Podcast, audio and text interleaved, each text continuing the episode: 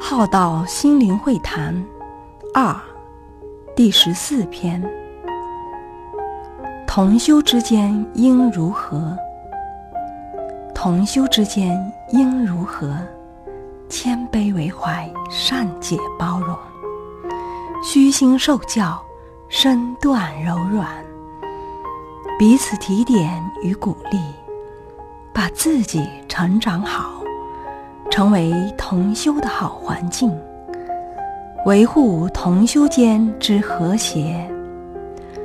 妥善处理金钱与情感之问题，要修养好自己的人格品德，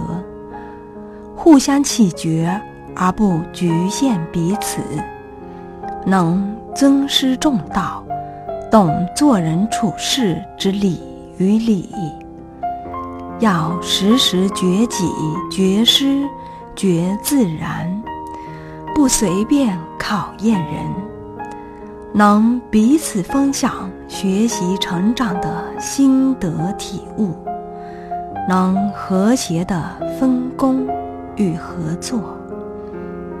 能强者助弱者而不伤人自尊，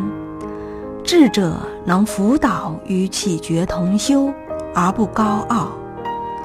分享成长与实践之经验，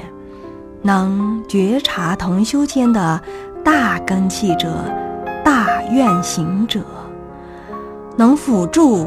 而不生嫉妒，让福报与法成为一种能量，能承载与转动有缘。